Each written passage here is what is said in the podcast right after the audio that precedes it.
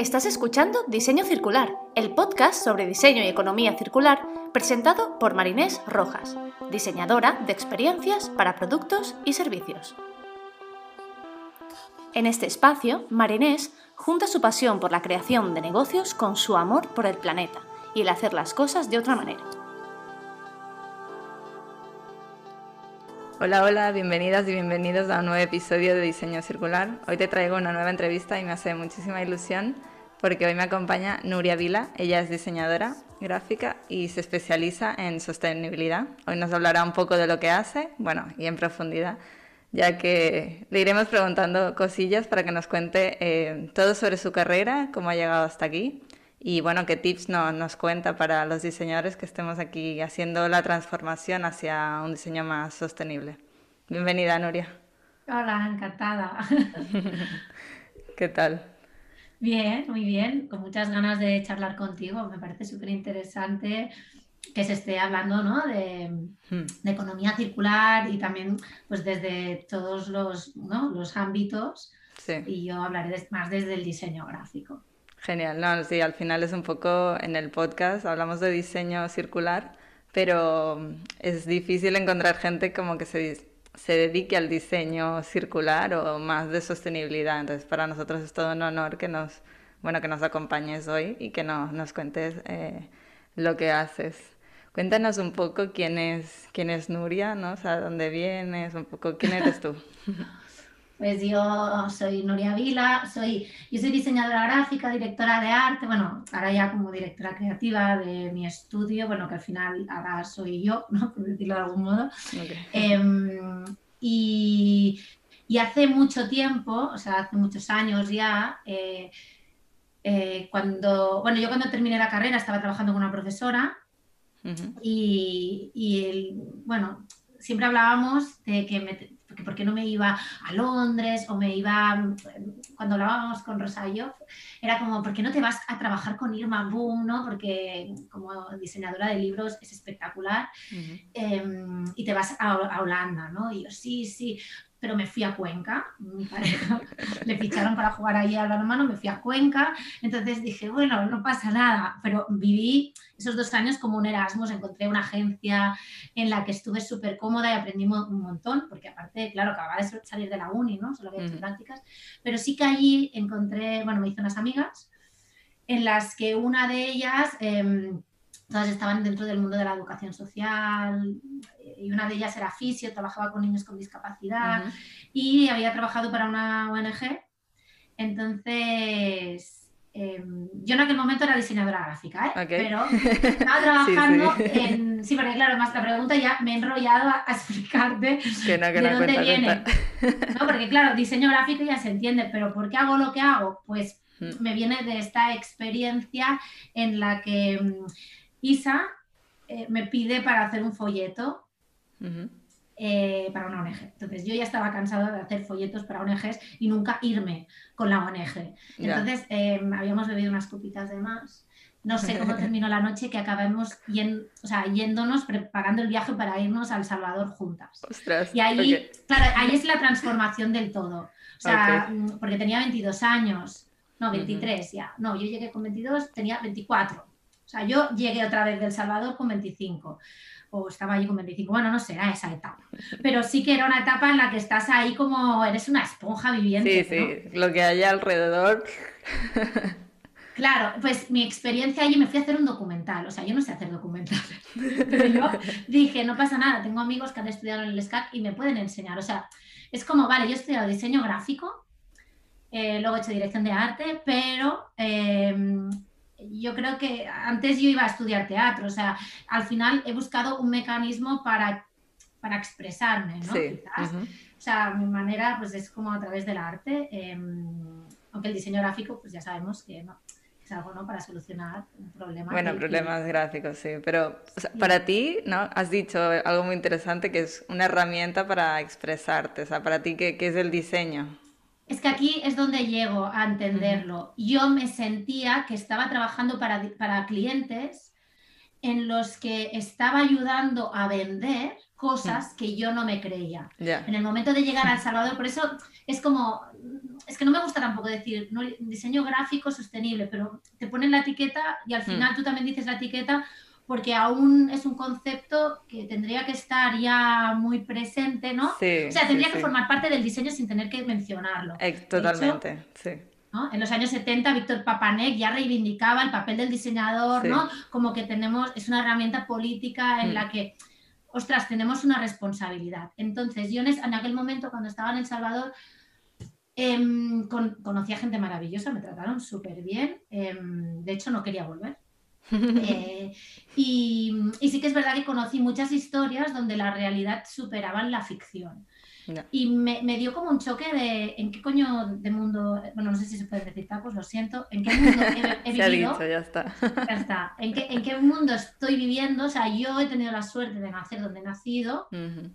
Pero me parece tan injusto todas las desigualdades que hay en el mundo que era como, encima yo estoy ayudando a vender cosas que no creo, Ya. me sentía como súper sucia. Ya, sí, sí. Claro, entonces em, allí está mi cambio. Mi cambio es cuando vuelvo y encima no se me ocurre nada más que estudiar el posgrado de dirección de arte. y entonces es cuando mi cabeza explota y decido buscar la manera de diseñar como para el bien, o sea, no como para el bien. O sea, Sí, bueno, yo le digo eso, yo digo eso, pero sí, sí, te entiendo. o sea, Bueno, como- era como la sensación de diseñar donde yo pueda dormir tranquila y teniendo la sensación de que no, no estoy ayudando a vender, sino estoy ayudando a, cambiar las cosas. O sea, Mm, me di sí, cuenta... y, y si ayudas a vender es porque realmente es algo que va a beneficiar o entiendo. Sí. Y entonces es de ahí donde viene, o sea, es de ahí donde empieza. O sea, tu momento de clic es conozcas. tu viaje a El Salvador, ¿no? Digamos. Sí, o sea, sí lo, sí, lo que estoy haciendo ahora es consecuencia de esta experiencia. Luego, evidentemente, evoluciono Claro, claro. y me pasan millones de cosas. Yo creo que las crisis son buenísimas Sí, porque, ¿no? Son oportunidades también, sí, sí. Exacto, yo tenía una profe que me decía, cuando tocas fondo, es que como ya has tocado fondo, ya no puedes ir más para abajo, tienes que ir así para arriba, ¿no? Entonces, e- era como, vale, pues ya está, o sea, hay- las crisis te hacen replantearte muchas cosas, ¿no? Y, y sobre todo te hacen reflexionar y te hacen ver hacia dónde quieres ir, ¿no? Al final el camino lo vamos haciendo poco a poco. Sí, sí, hay, sí que hay esos momentos de como de clic, de ahí fue donde tal, pero esto es un continuo eh, crecimiento. O sea, un poco de, tu carrera, ¿no? De lo que estudiaste a lo que haces hoy. Mm, ¿Cómo ha sido esa, esa evolución? O sea, ¿haces de todo ahora o...? Sí, hago de todo y aparte cosas que no imaginaba que haría y que me encanta hacerlas. O sea, em, sí, porque toco, o sea, a mí lo que me gusta del diseño gráfico y me gustó mucho ya desde el día que entré en la carrera es que por un rato puedes ser, todas las profesiones del mundo. Sí, O sea, por un rato, eh, ¿no? Te sientes como, yo qué sé, como la mejor cocinera porque estás haciendo un libro de cocinas, no sé qué, y hasta experimentas con ello. Puede ser, yo qué sé, si estás trabajando para, para tema de actores, ¿no? O de cine, eh, estás ahí metido en la peli o en los discos, o no sé, depende de qué estás tocando, ¿no? O de una empresa, ¿no? Incluso puedes aprender mucho Muchísimo, Em, sí, sí, sí. de, de temas que quizás no, no conocías, ¿no? De tus, de tus clientes, de, yo qué sé, pues, de animales, ¿no? Si de golpe estás haciendo una empresa de comida de animales. Pero... mm, o de cafés, yo he aprendido mucho de cafés, ¿no? de, eh, de cosmética. Entonces, em, lo que a mí me, me- me gusta del diseño es esto, es, es- es ese cambio ¿no? constante que estamos haciendo y que de golpe puede estar haciendo una... No me gusta como la especialización en sí, me gusta poder hacer una identidad La corporativa. variedad un poco, ¿no? Claro, y pensar en el offline, el online, em, de hecho, verlo todo desde una manera mm, Global, muy global, que al final es lo que me ha llevado también el hecho de poder ¿no? aplicar economía circular o Sí, diseño sistémico, sí. sí, sí. es mirarlo todo en la globalidad, en la totalidad. Entonces, claro, hacer hasta webs, ¿no? Bueno, tengo mis programadores, pero quiero decir que llego a tocar como muchos un- palos y sobre todo el que más me gusta, yo tenía muy claro que tenía ganas de, de no estar tanto en el ordenador y de experimentar. Entonces, esto lo empecé a hacer así como, como un juego eh, pero lo estoy aplicando ya a clientes y ya forman parte, o sea, ya me pagan por hacerlo, por Bien. Y esto me ha llevado a poder experimentar con el Museo Vida Rural, donde jamás me hubiera imaginado ser comisaria de una exposición, en poder hacer el diseño de la exposición, hacer instalaciones, y hasta que este año nos hemos encerrado y hemos hecho una instalación artística con Mireia Domenach y Silvia Iruela de tres días confinadas, generando, mm, o sea, transformando los materiales que, que producíamos nosotras mismas en nuevas cosas, materiales y... Sí, nuevas ideas, nuevos conceptos, ¿no? Entonces, bueno, son eso, ¿no? Al final es dejarte llevar, me gusta como sorprenderme con las cosas que van pasando Qué guay. Y que no se limite solo a hago catálogos. Sí, no, exacto. Sí, sí, sí. sí yo creo que muchas de, o sea, de los que hemos estudiado la carrera, luego lo que hacemos es como completamente ya eh, diferente o más amplio. O sea, sí, sí.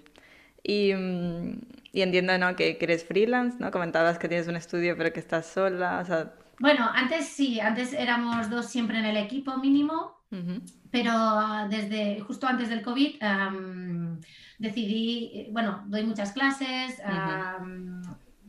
me gusta tener esta libertad, ¿no? De entre los proyectos, las clases, las charlas, eh, de poder sentirme libre, porque al final siempre he funcionado como una empresa y creo que hay otra manera de trabajar sintiéndonos más libres y sobre todo conciliando, porque yo desde que soy madre me, estoy en conflicto con muchas cosas, ¿no? Claro, sí, sí, me imagino.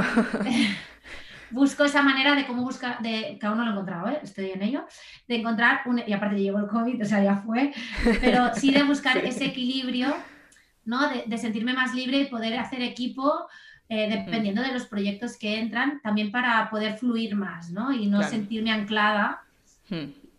Y, también poder elegir qué tipo de proyectos ya cojo para poder desarrollar. O sea, digamos que eres selectiva, ¿no? O sea, digamos, todos los proyectos que te entran desde que estás tú con tu estudio em, están alineados con los valores que comentábamos, ¿no? De, o sea, como de trabajar para el bien. Claro, es que, es que es lo que te comentaba, por eso quizás que, me, que ha sido una entrada rara porque he improvisado total, ¿eh? pero que luego decía, oye, no era la pregunta que no he dicho. Pero mm, quería explicar esto porque sí que luego cuando vuelvo de, del, Salvador, del Salvador, empiezo a hacer la posgrado de dirección de arte, estoy tan saturada que yo en realidad lo que busco es otro oficio que pueda sentirme que aporto al mundo. Okay. Pero me doy cuenta que lo que me gusta es diseñar. Entonces, en esa, en ese, en esa transición dejé el trabajo, que estaba trabajando para una agencia de Madrid, aunque estaba aquí en Barcelona, y busco em, qué hago mientras estoy estudiando el posgrado de dirección de arte y mientras, y, mientras estoy con mi conflicto interno. Entonces, claro, cogí proyectos muy cercanos de gente que me conocía y me hice como un poco freelance mientras me decidía. Y justo empecé a trabajar para Gallex, que es un espacio de interés natural, es un cliente que desde empezamos pues, en el 2007, pues aún seguimos trabajando juntos, 2007, 2008. Eh, soy fatal para las fechas. Em, Yo también, tranquilo. Y aparte, encima, cada vez va sumando años, entonces me voy viendo que cada vez tengo más años, entonces ya me peta la cabeza. Digo, no. Bueno, pues eso. Em, cuando empiezo a trabajar para Gallex es cuando me doy cuenta que ellos, claro, me piden, em, yo les, les, hago un briefing, ¿no? Y, mm. evidentemente ellos no sabían ni que era un briefing, me decían, no, nosotros solo queríamos transmitir pues que todo lo que hacemos es ecológico, que viene de la tierra, ¿no? De proximidad, y aparte ellos trabajan mucho con semillas, bueno, que recuperan semillas, ¿no? Antiguas variedades antiguas. Entonces, claro, era como, vale, pues yo hice una búsqueda como diseño sostenible, diseño ecológico, y todo me salía con papel craft, hojitas, color verde. Era como, no, yo quiero diseñar como mis referentes, yo quiero... Yo, tampoco, yo me considero que no pongo mucho color y hay gente que me dice que sí que pongo mucho color. Em, pongo el color depende de cuando me interesa, o sea, depende del proyecto, pero no me gusta sentirme limitada que lo tengo que hacer en verde. Ya, es que eso es un tema. claro, o que tienes que usar el papel craft. El papel craft no es el más sostenible del mercado. O sea, mm. e, es simplemente que es el imaginario colectivo y luego me di cuenta que había gente que imprimía las bolsas de plástico, y creo que hay empresas que aún lo hacen, imprimían la textura del papel craft en una bolsa de plástico. Y decía, pero a ver. No. Claro, o sea, ¿eso que tiene de sostenible? Me daba cuenta que todos los productos, todo era como muy sostenible cuando llegaban al momento del diseño la ejecución del diseño no era sostenible. Hmm. Entonces decía, pues vaya churro, porque si yo soy capaz de transmitir sostenibilidad con la ejecución, hmm. el resto de diseño puede transmitir las otras cosas obviando la parte de sostenibilidad, porque yo te estoy haciendo que sea sostenible. Entonces podemos disfrutar con colores, con... Sí, que no tiene que ser un greenwashing y imprimir craft en plástico. Claro, no tiene ningún sentido. Entonces ahí es donde empiezo el juego y entonces me doy cuenta que es como un reto. Em, ¿no? Cuando te pones trabas en las ruedas de, ah, pues mira, quiero hacer este diseño sin utilizar colas. Ya, Ah, coño, ¿cómo lo haces? No, pues ahí le tienes que dar al coco. Claro. Y entonces me empezó a parecer todo como muy divertido. El, o sea, y también un reto. sí, que también era como, te estás más rato, ¿eh? O sea, bueno, claro. Sí, al principio sí. es un esfuerzo. Pero, pero luego es, es, más guay. Bueno, me siento más orgullosa del resultado. Una vez lo colocas en los lineales y lo comparas con las competencias, ¿no? Porque te das cuenta que está planteado de manera diferente. Y sobre todo, más allá de estéticamente o, llega, o sea, lo que te pueda parecer, lo importante, evidentemente, es transmitir lo que te piden en el briefing, pero yo en lo que me siento orgullosa es si soy capaz, he sido capaz de reducir el impacto ambiental. Sí, de que también lo sea, no solo que lo parezca, ¿no? Exacto, o sea, que lo sea 100%, que ellos se hayan podido, o sea, que hayamos podido reducir en costes y en, y en residuos. No, no, bueno, es que al final es un poco lo que tendríamos que, que, ir y lo que tú comentas, no tendría que ser la etiqueta de diseño sostenible, o sea, tendría que ya eso estar integrado en, en todo. Y mm, hablando, ¿no? Eh, un poco de, de, esta trayectoria y de, al final de que no solo haces que parezca, sino que lo sea, más o menos, ¿cuál es tu proceso a la hora de, de diseñar? O sea, cuando entra un, un cliente por la puerta. Bueno, yo, por ejemplo, lo que les digo a mis alumnos es que para mí el concepto del ciclo de vida es como mi mantra. O sea, lo primero que hago, evidentemente, bueno, claro, el 80% del impacto ambiental de cualquier eh, producto, ¿no? Pieza gráfica se define en la primera fase, que es la de pensar. Entonces ahí es la clave. De entender muy bien el cliente, el, el proyecto y analizar muy bien el mercado y la competencia. ¿no? Analizar qué se está haciendo, cómo se está haciendo. En el caso de ser un rediseño, cómo se ha hecho y, ver el impacto en todas sus fases, o sea, desde la extracción de materiales, que muchas veces mis alumnos se quedan atrapados en los materiales y les digo, oye, que al final los materiales son una parte de todo el proceso. Sí, a lo mejor luego el material es lo de menos y luego en el uso es el hay más, hay más daño. bueno, porque en el material sobre todo cuando, cuando entra en juego el plástico, porque claro, el 50% del plástico que existe en el planeta es de un solo uso. Entonces, claro, esto es una incongruencia cuando el plástico es un material tan maravilloso que no desaparece. Y tiene cualidades maravillosas y lo usamos. Pero no, no se está usando donde toca.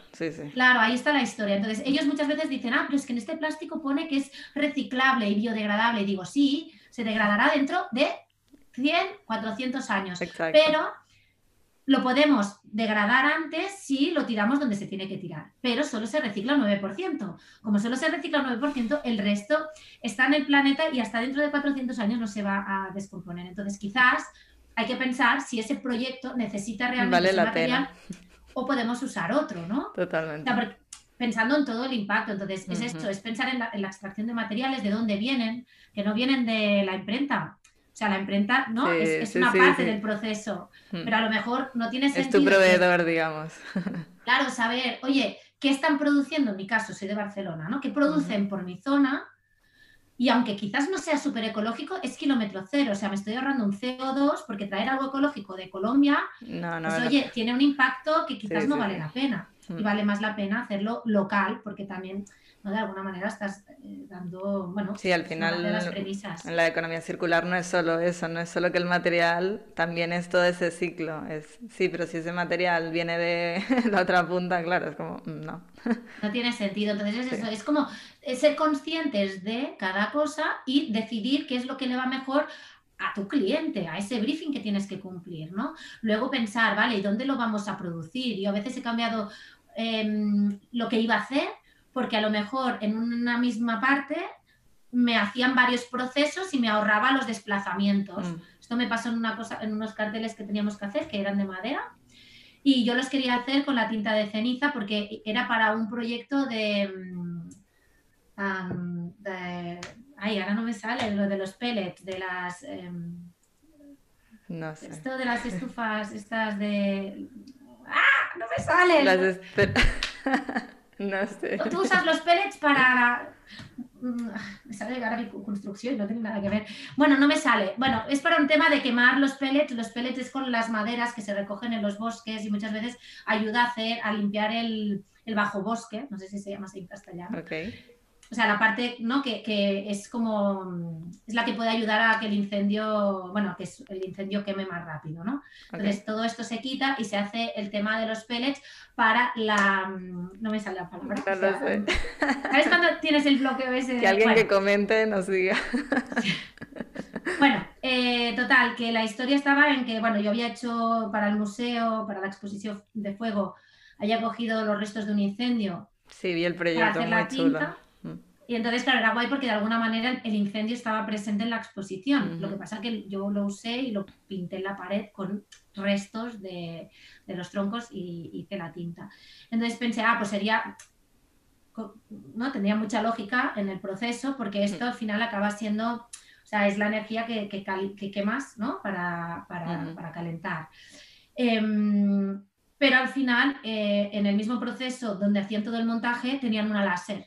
Entonces tenía más sentido hacerlo en láser, que igualmente Claro. así no usábamos tintas. Y total, la idea es que cuando terminara ese proyecto, o sea, si ese proyecto algún día termina, todo puede pasar a ser pellet, o sea, vuelve a la tierra. es Sí, como o sea, vuelve. los- Ujú. o sea, sí, este sería muy circular realmente, porque, porque es madera que es de aquí, ¿no? Eh, Con certificado, está impresa simplemente en láser, luego pintamos con tintes am, naturales y barnizamos también con aceites naturales. Y los que van a exterior, que habían muy pocos, usamos la técnica japonesa que es quemar la madera, la quemas Ok. un poco y con esto hacen casas y todo porque es súper resistente al exterior. Entonces Ah, vale, como ok. unas, unos toldos.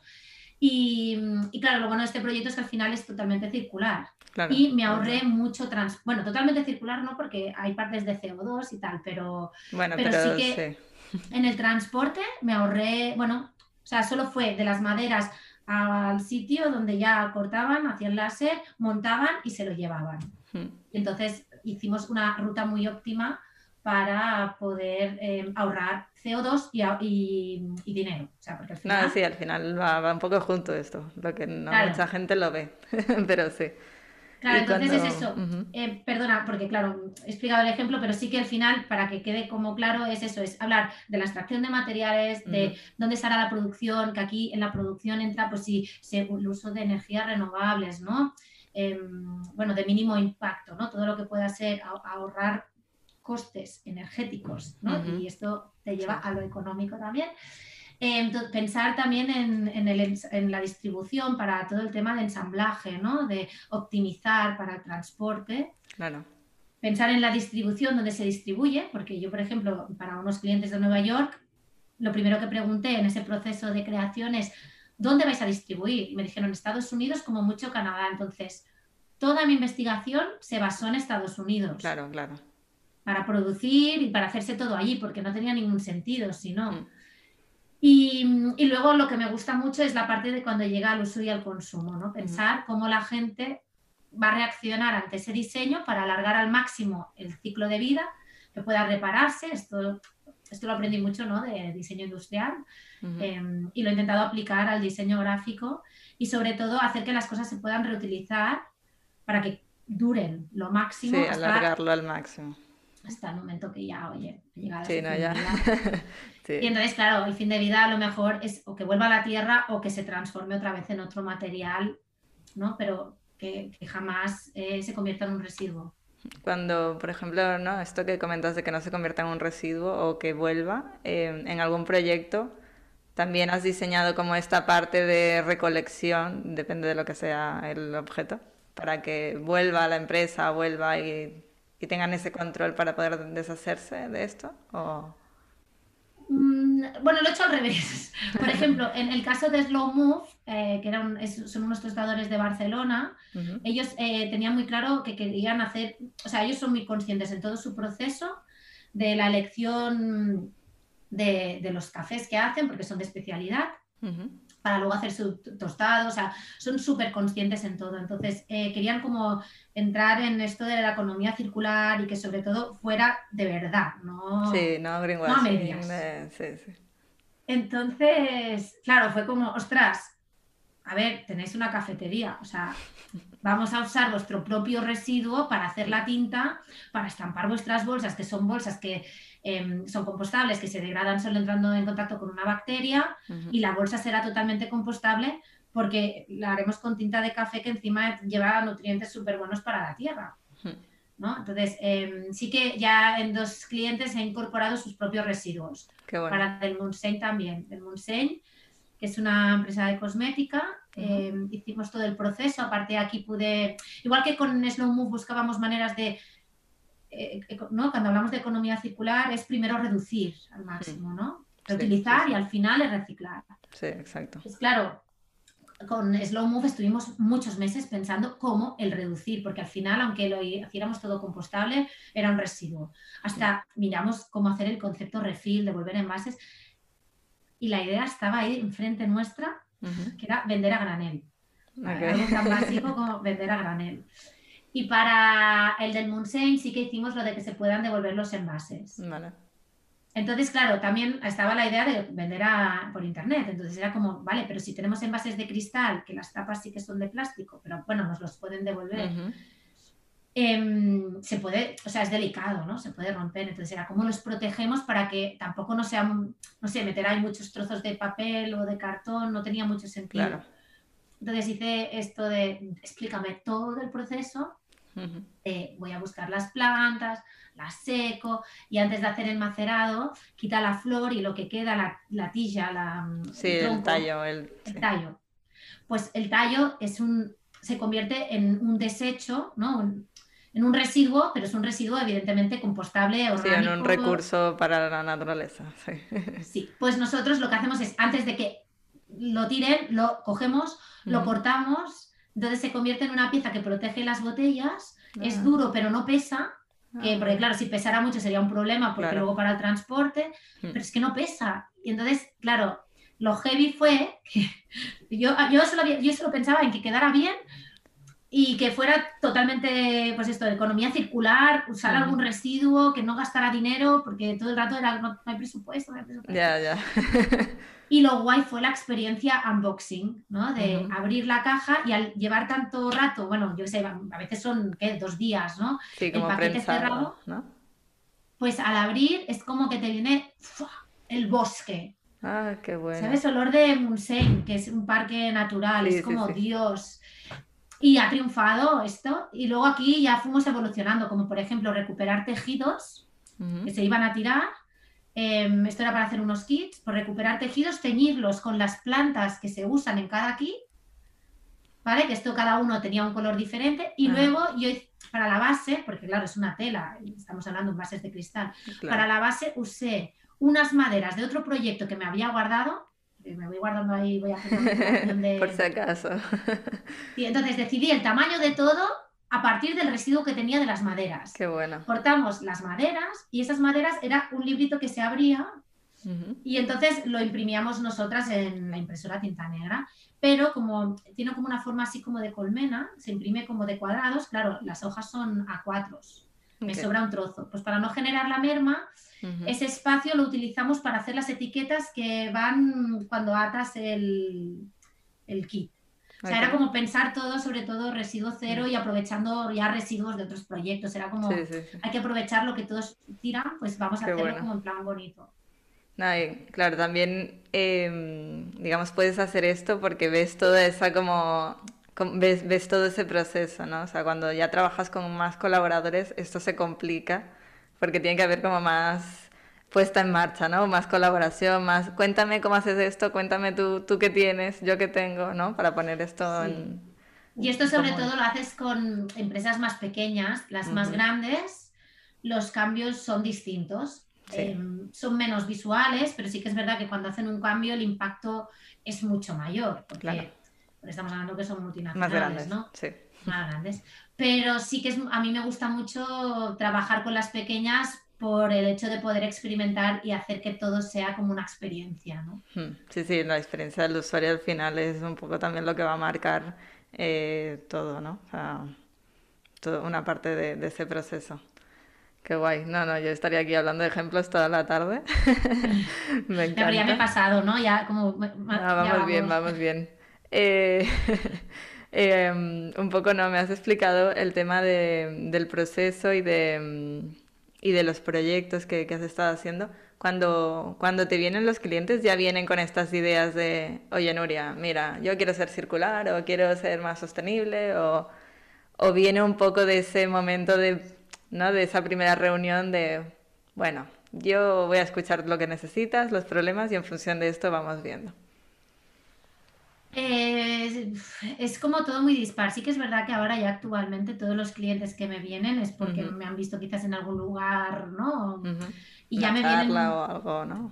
Sí, ya vienen muy porque saben el tipo de diseño que hago, ¿no? O cómo lo hago.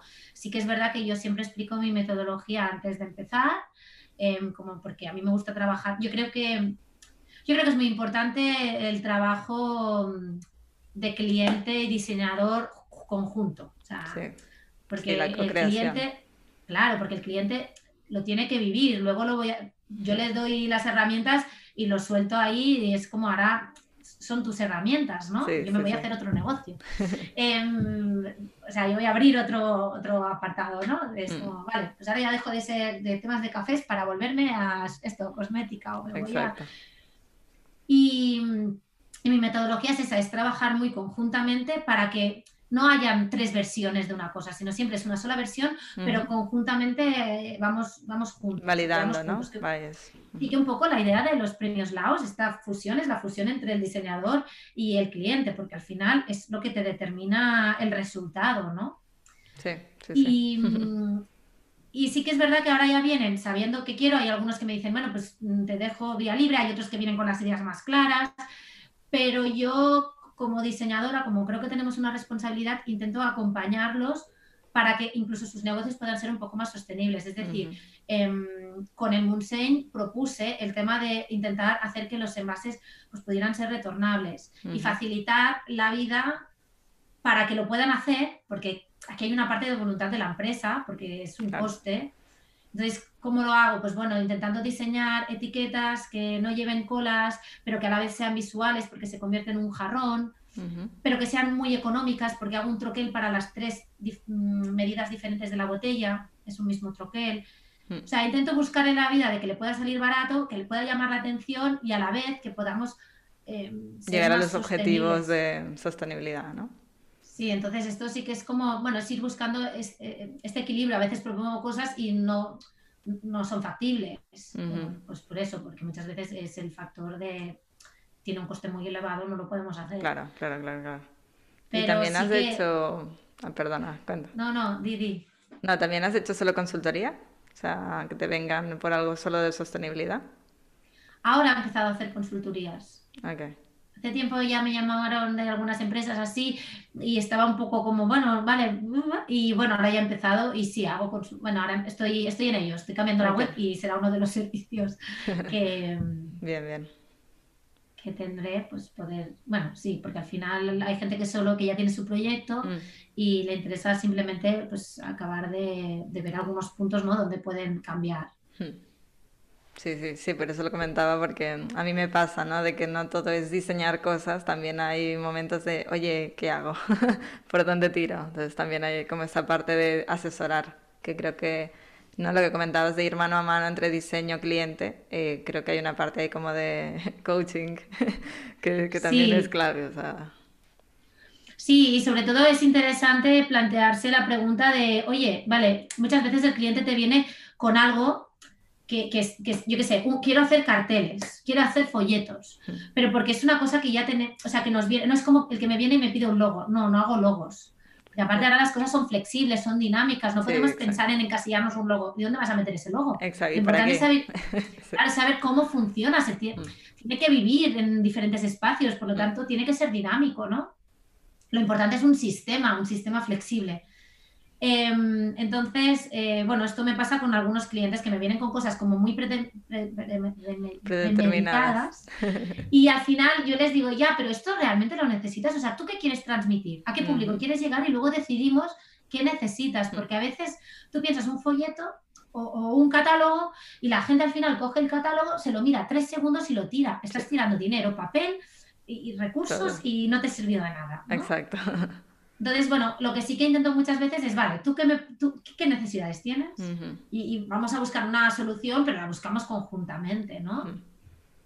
Sí, no, hay muchas veces que, esto pasa. A mí me han venido de, no, es que necesito una web y al final a lo mejor es una campaña de marketing o unas tarjetas que dices, tú no necesitas una web. o sea, que, que sí, al final es como la necesidad, eh, bueno, la necesidad tendría que ser también el core de, de todo lo que, lo que hacemos. Exacto. Y, luego, y mm, luego ahora que has dicho lo digital, el impacto digital es una cosa que nadie. Esto es como. Nadie lo habla, nadie comenta. Bueno, ahora se está empezando a hablar así ahora sí empieza a salir. Está empezando a salir, pero para mí es como, es como el asesino invisible, igual que la contaminación atmosférica, ¿no? Que mucha gente se está muriendo y hay muchos casos que se mueren por el tema de la contaminación atmosférica, de CO2 y así. Em, pero es invisible porque no se ve. Sí, sí, sí. sí. Entonces es como la muerte está lenta. Pues al final lo digital es la contaminación más lenta porque no es tangible, no lo vemos. Sí, sí, no, y que al final tampoco puedes, o sea, podría llegar a hacerse, pero es muy, muy complicado, yo que sé, hacer una aplicación móvil circular. O sea, es como eh, abstracto y muy complicado, pero puedes usar la tecnología, que es un poco lo que yo hago, usar la tecnología a favor de Eh, porque al final es eso, la tecnología puede ser muy mala, pero también puede ser buena. Y, mm, y, sí que es eso, yo creo que faltan muchos datos. O sea, este servidor, ¿cuánto contamina? Hacer esto, ¿cuánto contamina? O sea, todo eso falta muchísimo. Todavía hay como unos números muy, como muy de enviar un mail son tantos gramos, enviar esto. Pero yo creo que hay falta también que esas empresas saquen esos datos, obviamente. ¿No? Porque lo deben tener o, tienen los recursos para, hacerlo, si no lo tienen hecho. Yo creo que, sí, yo creo que sí. Y, a nivel de, ¿no? de tú con tu estudio, de tu, de tu carrera, eh, ¿qué retos estás teniendo? ¿Qué retos has tenido em, a nivel ¿no? de, de, me dedico al diseño sostenible? ¿Qué retos encuentras? Ah, bueno, claro, cuando empecé todo era un reto, porque aparte yo hablaba de intentar reducir y lo, y lo, lo explicaba y me acuerdo que, que, hice como una conferencia en 2012 en el Blanc y, y, y, había gente como, ala, qué guay, pero otros me decían, bueno, esto es un poco churro, ¿no? O sea, churro, churro no, pero me decían como, va, estos son tonterías, son pamplinas. Lo que pasa es que yo estaba ahí como R que R, ahí como, no, pero tenemos que reducir. hay mucha gente me decía, pero si para hacer cuatro folletos eso no tiene un impacto, o sea, eso son chuminadas.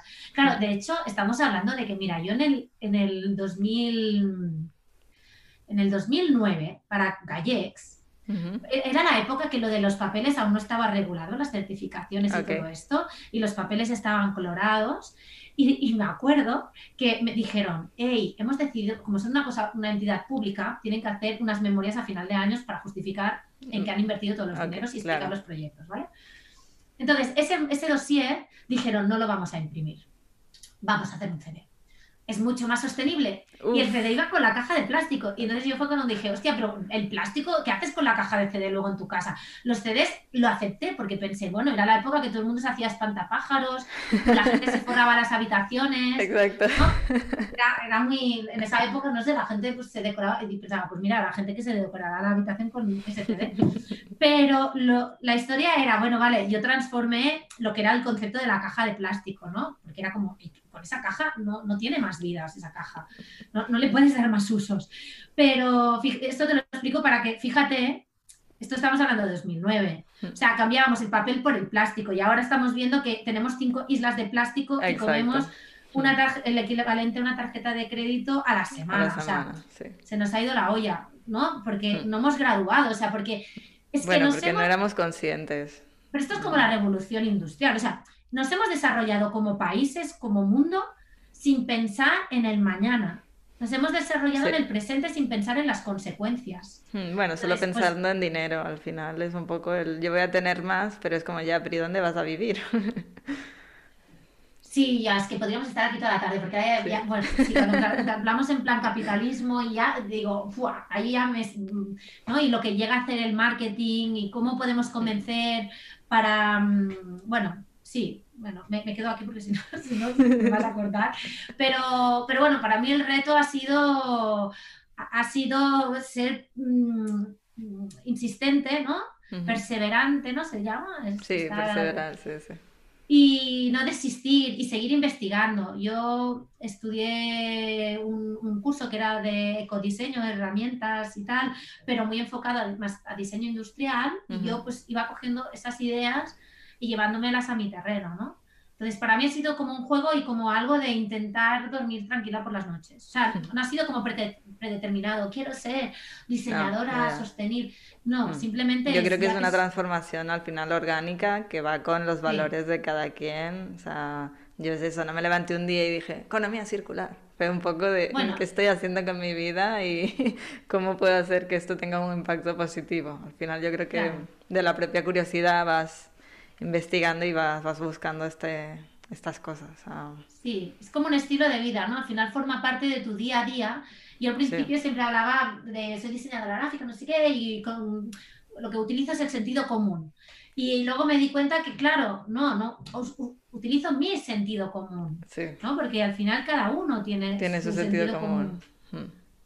Sí, realmente no es, no es común, o sea, claro, no. es propio, pero sí, sí, sí, cada quien Sí, sí, no, totalmente. ¿Y mm, qué, consejos le darías a otros diseñadores o diseñadoras que, se estén haciendo estas preguntas? ¿no? Porque, por ejemplo, esto a nivel de, cursos, el tema del ecodiseño, yo es algo que veo muy enfocado en diseño de producto, producto físico y que todavía falta mucha información, falta mucha formación en otros tipos de, mm, disciplinas de, diseño. Entonces, ¿qué, ¿qué tips darías? Bueno, tengo un curso en doméstica, ¿eh? si quieren hacerlo. habla, habla momento, del curso. momento publicidad. No, es, coña. Em, ¿Qué tips? Bueno, los tips bueno, que, es, haría... Es coña, pero no, o sea, realmente es Sí, claro, es coña, pero no. claro, que entren en mi Instagram, que tengo ahí el link, y si no, en mi web, que la estoy cambiando, y dentro de poco eh, colgaré más cosas y actualizaré mi web, porque está súper desactualizada. Pero, pero, pero no sé cuándo será, porque no tengo mucho tiempo como para Casa de herrero, cuchillo de palo, ¿no? Sí, yo, yo me pasa exactamente igual. Ya hago webs, pero la mía está sin actualizar. Esto va así, ¿no?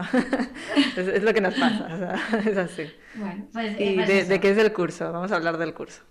no, el curso es una introducción del diseño gráfico sostenible, es decir, de, lo que yo, de lo que yo he ido aprendiendo de las herramientas, ¿no? Pero al final viene a ser eso, o sea, los tips. Es tener en cuenta eh, el proyecto a nivel global, lo que hemos hablado del ciclo de vida. Y luego, pues si hablamos de optimizar, ya, para optimizar en el transporte es que ocupe menos espacio. Oye, no hace mm. falta, mm, no sé, en un tema de pack, una bolsa súper grande llena de aire mm, que ocupa la mitad de la bolsa. Lo podemos hacer más pequeña, ¿no? No sé, pensar. Eh, yo, antes de empezar a hacer un trabajo, muchas veces depende de qué material, aunque sea un papel, a veces hablo antes con el de la imprenta para saber medidas, intentar eh, no generar mucha merma. Claro. Eh, entonces, eh, tú con medidas estándar como un DIN A4 puedes llegar a hacer formas estupendas y maravillosas. O puedes juntar dos proyectos, no sé, puedes como darle vueltas al proyecto para que pueda ser igualmente interesante y diferente, ¿no? Em, puedes reducir a nivel de planchas, de tinta, ¿no? sí. Pues, sí, troqueles, todo al final. Claro, papeles de colores, y no hace falta que tires ahí un chorro de tinta, ¿no? Y, puedes dar otras historias, no sé, puedes jugar. Hay muchas historias en las que puedes jugar en este proceso para reducir el impacto, ¿no? De, o sea, yo por ejemplo no utilizaría una tinta metalizada, un stamping metalizado, yo no lo voy a utilizar. Sí, o plastificado, ¿no? Claro, o es lo que siempre digo a mis alumnos, claro, yo a veces digo, vale, explico el caso, que esto lo explico en el curso este de doméstica, un menú de bar, que tenía que estar en el exterior, ¿no? Entonces, ellos ya venían con la idea de un menú plastificado, porque es lo que se lo, lo que Sí, porque es el estándar. imaginario. Sí, sí, sí, exacto. El imaginario, claro- un poco lo que hablabas antes del papel craft y el verde. Exacto, pero claro, plastificado porque va al exterior, totalmente de acuerdo, si es que el plástico es maravilloso porque es impermeable, es duradero, pero el plástico se puede reciclar infinidad de veces. Cuando lo juntamos con una cola y encima con un papel, el papel también se puede reciclar unas siete veces, la fibra se va deteriorando, pero luego se hace el cartoncillo, o sea, el papel Sí. se recicla y es de origen vegetal, el plástico se recicla, aunque la gente pues no sé qué hace que no lo recicla, pero se recicla. Bueno, la Ahora, gente el- lo separa, luego que se recicle ya depende de Bueno, cada claro, sitio, sí, pero... y hay gente que ni lo recicla. No, pero- sí, hay gente que no tira- hace nada, sí. que lo tira en el gris. Claro, si lo tiras en el gris se va al vertedero y en el vertedero pues va a estar 400 años a, de- a- a- Enterrado. a- a Sí, sí, sí. degradarse.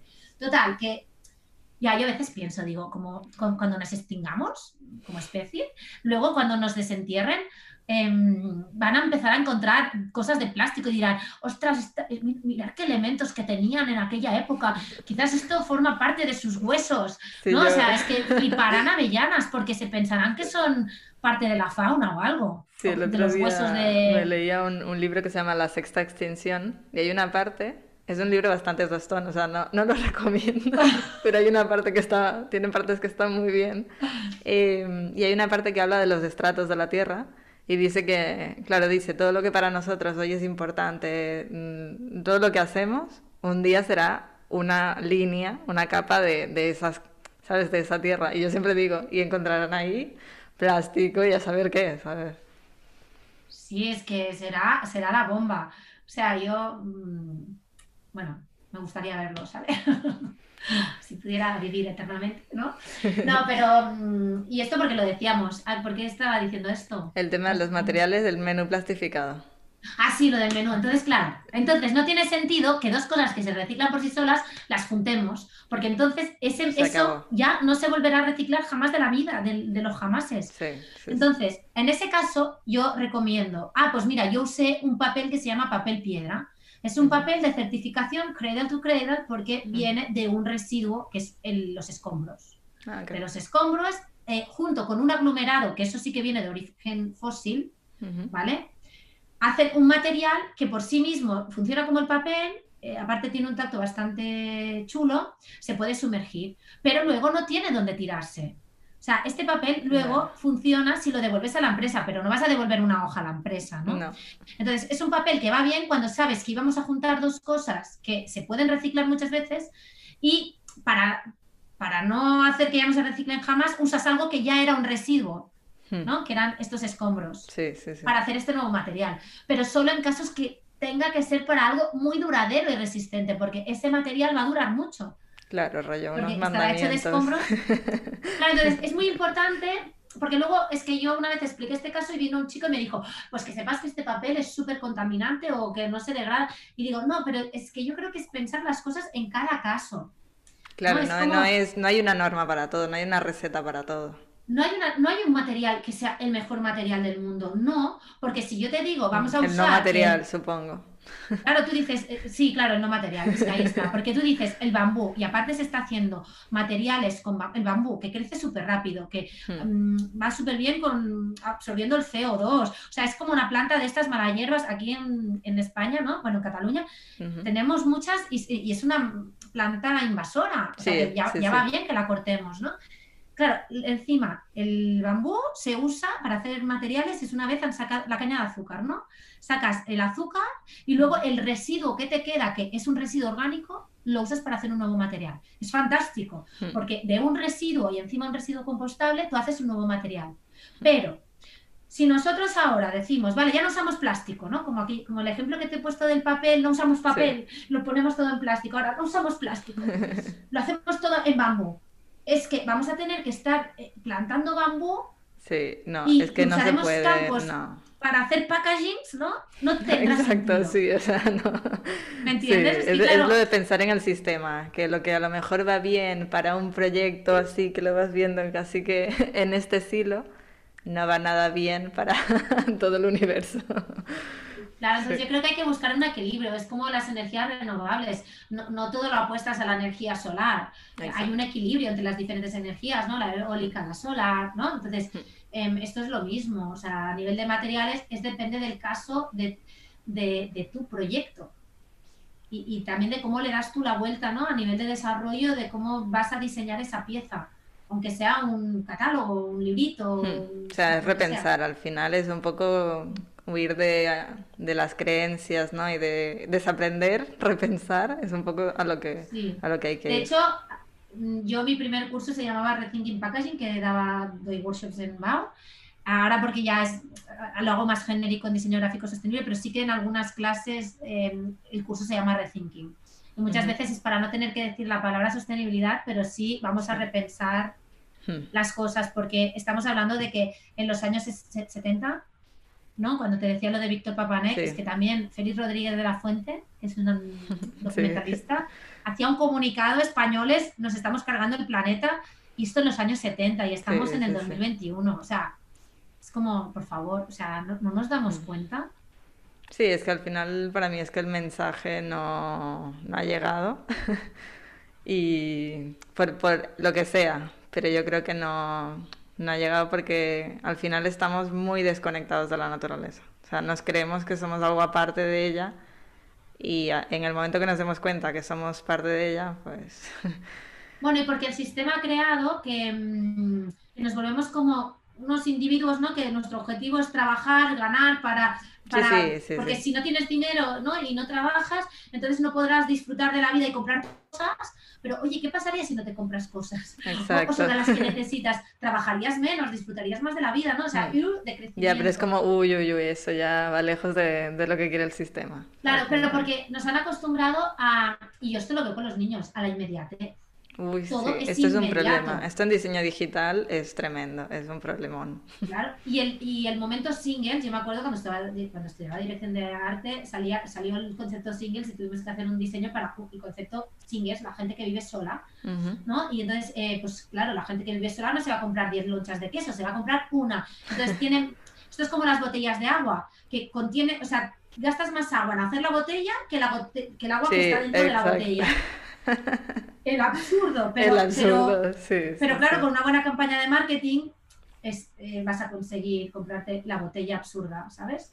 Entonces, em, es eso. Em, estamos en una, en una rueda que es muy difícil salir. Sí, que está en marcha. Al final es una cosa que está en marcha y hay que como que cambiar el motor estando en marcha. Entonces... Y porque el impacto es muy, o sea, el impacto individual eh, para nosotros supone un esfuerzo a nivel individual que aparentemente la huella es pequeña, pero claro, si individualmente con los millones de personas que somos lo hacemos todos, el impacto va a ser brutal. Hmm. Entonces es ahí ¿no? donde tenemos que cambiar de, de bueno, pues em, todos podemos rebajar un poco. Yo, por ejemplo, yo no soy vegana ni vegetariana, ahora le llaman flexitariana. Yo intento ser consciente con lo que como, intentar comer ecológico y poca cantidad, porque hmm. sé lo que produce, lo que consume. Sí, al final sabes las consecuencias de tú comer esa carne y, decides hacerlo. Pero yo creo que es un tema más carne de y aguacate, porque... No, exacto, exacto, eso te iba a decir. o una manzana que te viene de Nueva Zelanda. al final claro, y aguacate, me encantan los aguacates, pero ahora aquí en Europa, que se ha puesto de moda, nos estamos cargando ríos de Chile y no sé qué. Claro, yo me los compro que vengan Made in Spain. Porque pienso, oye, es que no quiero que el aguacate haya viajado más que yo. Porque yo, por ejemplo, a Chile no he ido, ¿sabes qué te quiero decir? Es como, jolines, y el aguacate sí, ¿no? Es como la ropa. Entonces, sí que es como crear una conciencia en todo, no es, o sea, es ser consciente en todo y no ser radical en nada. Porque mm. también ser muy Y no, no buscar la perfección, al final no se puede. Genera frustración, la gente le provoca rechazo y a ti mismo, ¿no? Es como, es como fluir y por pequeño que sean los gestos que hagamos, pues van a, serán grandes cambios al final. Sí, pero hay que hacerlo. O sea, al final es un poco de que aunque sea, yo es lo que digo, ¿no? Tiene que empezar desde el individuo, luego llevarlo a lo profesional y luego ya esto irá escalando. Pero bueno, cada quien que haga lo que pueda, que haga su, su granito. Pero, pero sí, sí, yo creo que, que vamos a ir tarde, o sea que tenemos que ponernos ya en Vamos esto. tarde, nos quedan siete años ¿eh? para que la situación sea irreversible. Ahora vengo yo aquí con el... pero es posible. Bueno, yo siempre pero- acabo matando gente Pero en algún posible. episodio, o sea que... No, pero es posible hacer el cambio porque mm, en- como diseñadores tenemos una responsabilidad y yo creo que somos los agentes del cambio. Podemos ser los agentes del cambio porque el 80% se va a definir en el momento que nosotros estamos diseñando. Por Totalmente. lo tanto, con nuestro ingenio podemos cambiar las cosas. Hmm. Sí, al final es un rol que yo creo que es un rol que va a liderar el, el cambio. Y ¿no? quien empiece a meterse ya en esto, pues mucho que tendrá ya aprendido para, para ayudar y para acompañar a clientes, a personas en, en la transformación. Sí, sí. Y Nuria, cuéntame eh, un poco si la gente quiere saber más sobre tu trabajo o ponerse en contacto contigo, eh, ¿qué tienen que hacer? Pues bueno, tengo mi cuenta de Instagram que es nu-vila. Eh, mi web es nuriavila.net, que actualmente voy a, o sea, actualmente no quiero decir que ahora están mis programadores ya acabándomela, a ver si, si oyen este, mm, ostras, Este llamado. eh, ya, ya han terminado. eh, y bueno, la novedad es que voy a intentar, voy a intentar porque no sé si tengo tiempo y lo voy a hacer así a lo loco, porque pues en casa de herrero cuchillo de palo, como decíamos, eh, Sí. voy a hacer un videoblog eh, donde iré hablando también de temas y de cosas. Genial. Y esto, pero así a lo loco, ¿eh? O sea, ni todos los jueves ni, ¿sabes? Cuando pueda. Cuando surja. pueda, cuando surja. Em, pero también para pasármelo bien. Claro, claro, al final esto lo tienes que disfrutar, si no ya no, no tiene tampoco mucho sentido. Entonces, cuando tenga web, tendré una newsletter. Entonces, de vez en cuando mandaré esto de las newsletters, pero que nadie se preocupe porque seguramente no voy a mandar ninguna. mandaré una al año. Em, porque es eso, yo soy punky. O sea, voy a todo lo contrario de lo que se les dice a las empresas. Y, y nada, y luego tengo mi curso este de doméstica, que está tanto en mi web, está el link, o en mi Instagram. Muy bien. Y nada, muy baratico. Y, y no sé. Y Muy bien, ya está. bueno, so- en la web está toda la información. Exacto, ya está. Yo los llevo a tu web y ya ahí que ya te busquen. Sí. Pues nada, Nuria, un placer, que vaya muy bien. Igualmente, muchas gracias por invitarme.